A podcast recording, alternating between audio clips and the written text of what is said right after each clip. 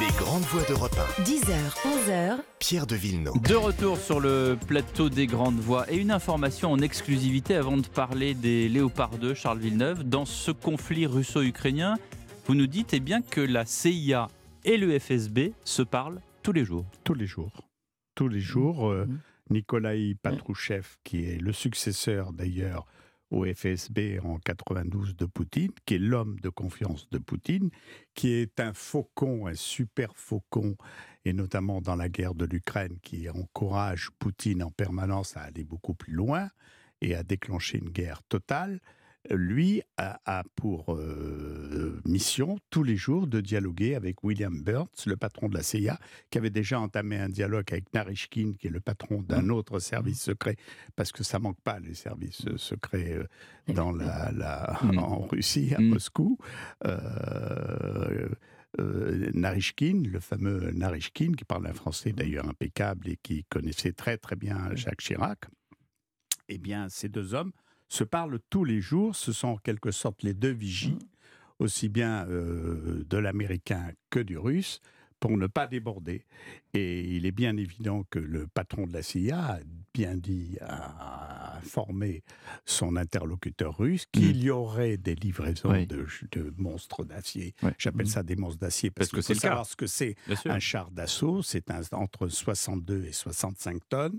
C'est euh, quand il y a un char qui roule et qui est à la guerre, il y en a deux qui sont en attente sur euh, En concernant- en appui euh, pour les pièces détachées et qui euh, pourquoi le Léopard 2 pourquoi le blindé allemand parce que le blindé allemand est celui qui est le plus vendu en Europe il y a 13 nations européennes qui ont des blindés. La Grèce en a plus de 350, l'Espagne en a plus de 320, euh, l'Allemagne, évidemment, on attend 376. Il y a cinq pays qui dominent le- le- le- les nations européennes sur ce plan-là et 13 nations européennes. Dans l'Union qui sont européenne. dotées. Oui. Mm. Mais alors, et tu dis qu'ils se parlent, mais ils se disent quoi? Ils préparent, ils ils- préparent la paix ils ou ils préparent euh, Ça veut dire quoi? Ben, J'ai eu beau essayer de savoir. Eh ben euh, Oui, eh puis en ben, général, tu euh, sais tout. Non, ni l'un ni l'autre n'ont pu euh, me renseigner, en tout cas.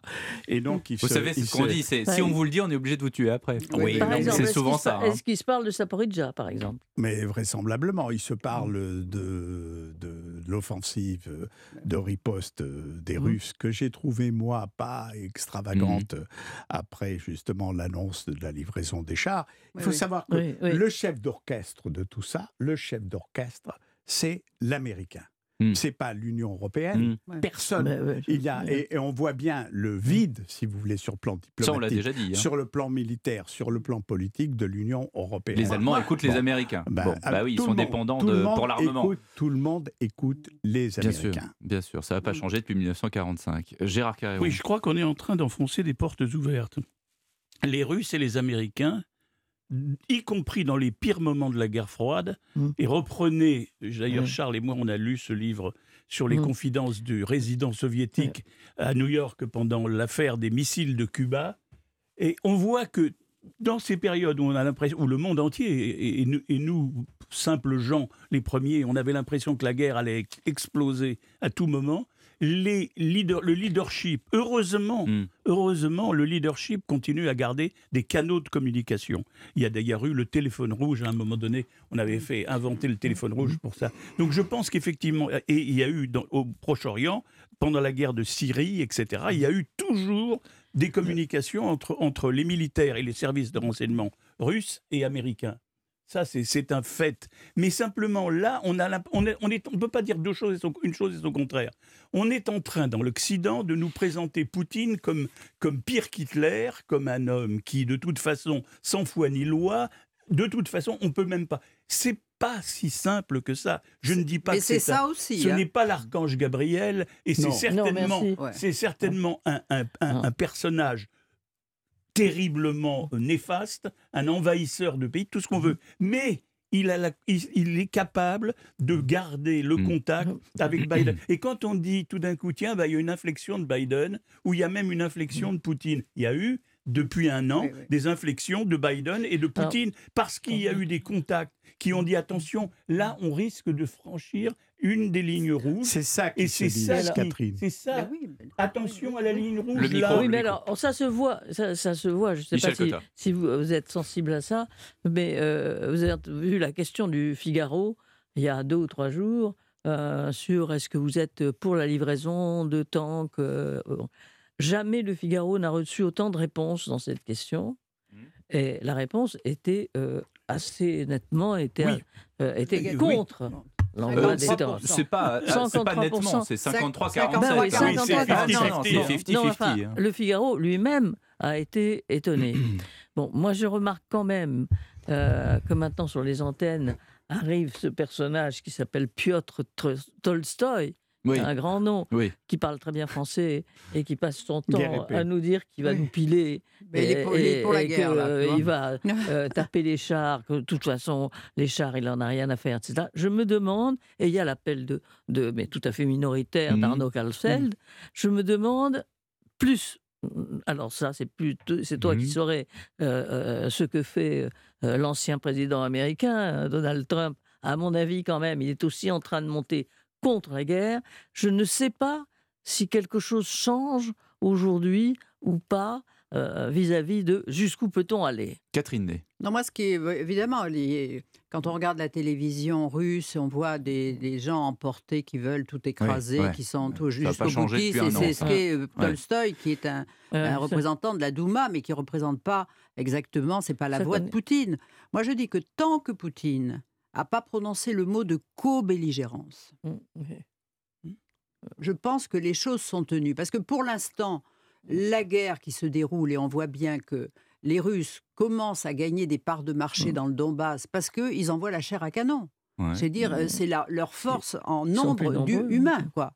C'est ça d'ailleurs. Moi, je me demande ce que feront les chars russes en entrant dans le Donbass, qui est maintenant truffé de tranchées. Comment on entre?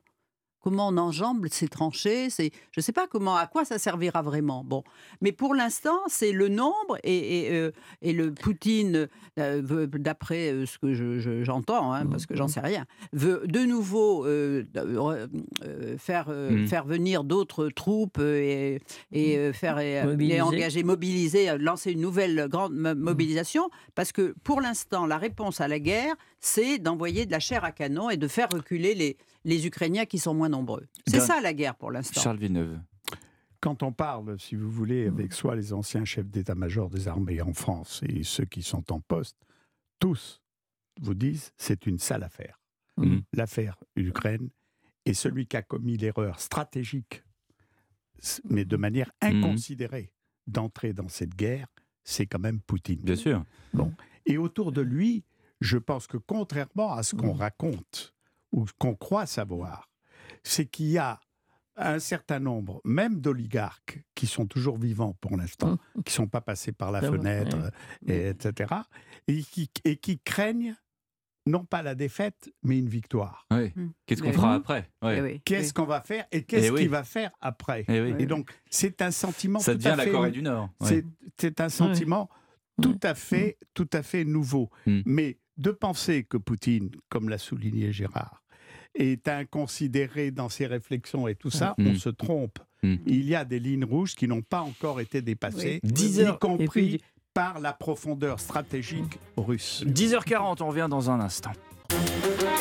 Les grandes voix d'Europe 1.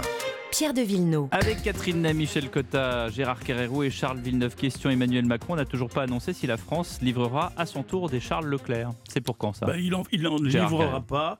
Parce que d'abord, euh, pratiquement, personne ne lui demande véritablement. Ah, c'est ce que disait l'ambassadeur de Turquie. et- Hier, je lui mais- disais Vous avez 2000 chars, pourquoi est-ce que vous n'en livrez pas? Et il me répond Parce qu'on ne nous le demande mais, pas. Pour Bon, ce bah, qui alors. concerne le- le- le- les chars français, la- le problème a été résolu par les Allemands, si j'ose dire.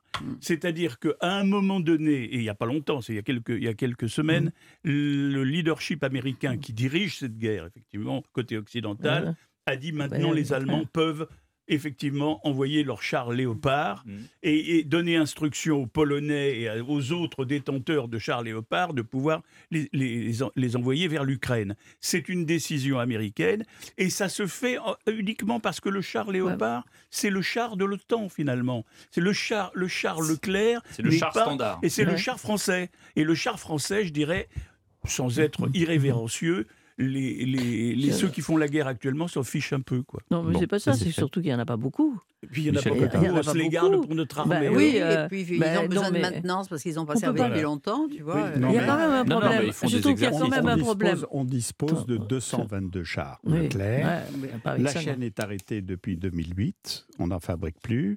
Le taux de disponibilité est inférieur à 50%. Donc Mm. un- une un sur centaine. deux. Et à ma connaissance, au 1er janvier 2023, il y avait 98 chars Leclerc disponibles et opérationnels. Mm. Et vous- puis, Maintenant, euh, il serait surprenant que la France ne se joigne pas au mouvement si on leur demande de livrer des Au chars moins Leclerc. symboliquement. non, mais le- le- Et quand on, stigmatise le chancelier allemand, le chancelier allem- allemand, Mhm. Olaf Scholz, avait raison de- d'être prudent. Et c'est la raison pour laquelle il voulait que les Américains joignent à la livraison des Abrams, qui est le char le plus puissant et euh, sur le plan de la conduite de tir aussi extraordinairement efficace. Et compliqué. Bon, et compliqué bien sûr, mais tout est compliqué dans les conduites de tir à l'intérieur de l'habitacle du- d'un char moderne. Et euh, parce qu'il n'oublie pas Et il marche au que les hein. Panzer Division de 41 à 44 Mm. en Ukraine ont été dévastateurs et qu'ils ont tué beaucoup de gens, notamment le char avec la croix, avec les Gammée. branches droites. Non, c'est pas la croix gammée. Il y avait aussi la croix gammée. Oui. Non, non, la croix gammée. c'est du côté des. Ukrainiens. non, non, c'est pas, pas la même chose. C'est la, la croix sur le, le- le- la tourelle Mm. Oui, de oui. chacun des chars. Et, et donc, ça a laissé un très mauvais souvenir et qui voulait justement des chars occidentaux à côté du char allemand. Non, la- et, la et- question- et en, et en plus, n'oublions pas qu'il a Allez. aussi Euh. rendu compte au Bundestag, au Parlement, de sa décision. La Michel question que je me posais, c'est est-ce que dans l'état actuel des choses, les pays européens peuvent dégarnir leur euh, Hmm. défense nationale et jusqu'où peuvent-ils le faire? Parce qu'après tout, il y a un problème de, euh, on ne sait pas. On, est quand même dans la grande, dans le grand flou. Tout peut arriver, y compris le pire. Est-ce que euh, on voit bien que le budget euh, de la défense française a été augmenté, Hmm. mais est-ce que 32%. les est-ce que les pays européens peuvent sans difficulté Ben donner leurs armements, euh, leurs armements utiles, leurs armements La réponse est dans la La question. réponse est non. La Mais réponse oui. est dans la, La question. Charles a donné le nombre de chars. Je Oui, vous oui. signale que Volodymyr Zelensky maintenant veut des avions de chasse Oui. et, des, et Oui. des missiles. À Nous avons portée, hein. 211 avions dans l'armée de l'air. Je ne parle pas de l'aéronaval. 211 avions. On a 98 rafales et une centaine Mm. de super étendards. Et encore, tous ne sont pas opérationnels. Mais Pierre, euh, non mais c'est très intéressant l'angle soulevé par Michel, parce qu'en réalité, euh, il y a un côté diabolique chez les Américains, c'est qu'ils Mhm. vident de leur substance toutes les réserves Absolument. militaires européennes. Et on voit très bien que dans cette affaire, l'Europe n'est pratiquement rien sur le plan militaire, sur le plan Mhm. politique, sur le plan diplomatique. Mhm. Vous savez, la, la fameuse table quand euh, le président Macron est allé voir Poutine et qu'il Mm. s'est retrouvé au bout d'une table d'une longueur absolument incroyable, eh ben, c'est ce qui aujourd'hui sépare le potentiel américain du Et- potentiel Et- européen. et encore, quand on voit la Pologne et la Hongrie, on voit bien, on mesure bien la différence qu'il y a à l'intérieur de l'Europe entre deux pays qui en font partie, dont l'un veut soutenir Poutine et dont l'autre veut attaquer Poutine. Et deux pays qui ont connu Et le jour oui. communiste Oui, oui, euh, oui, également. Mais il y a, hein, il y a et qu'un chef, il y a souffert. qu'un chef Ouais. et il est américain. Voilà. Et Oui. c'est lui qui prend les décisions. Ben oui. Et, ceux, et ceux qui, Ouais, et- et, les soldats sont, sont ukrainiens. Mais justement, Ceux qui meurent ceux sont qui meurent sont ukrainiens. Ceux qui voilà. commandent sont américains. C'est aussi simple que ça, Et- cette guerre-là. Et ceux qui 10 montent le prix de l'énergie aussi. 48, on parle de l'immigration dans un instant.